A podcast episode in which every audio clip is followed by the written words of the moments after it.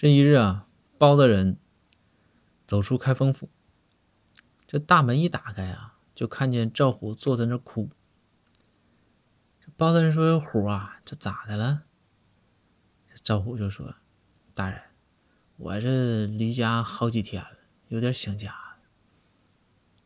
包大人说：“那你现在咱这府上这业务也忙啊，说那你这想家咋整啊？这么的吧。”包大人呐，掏出十两银子给赵虎，说：“虎啊，出去买点吃的，买点喜欢的东西，平复下情绪，然后回来好好办案啊。”说完，这包大人呢就把门关上了，就回又回府了。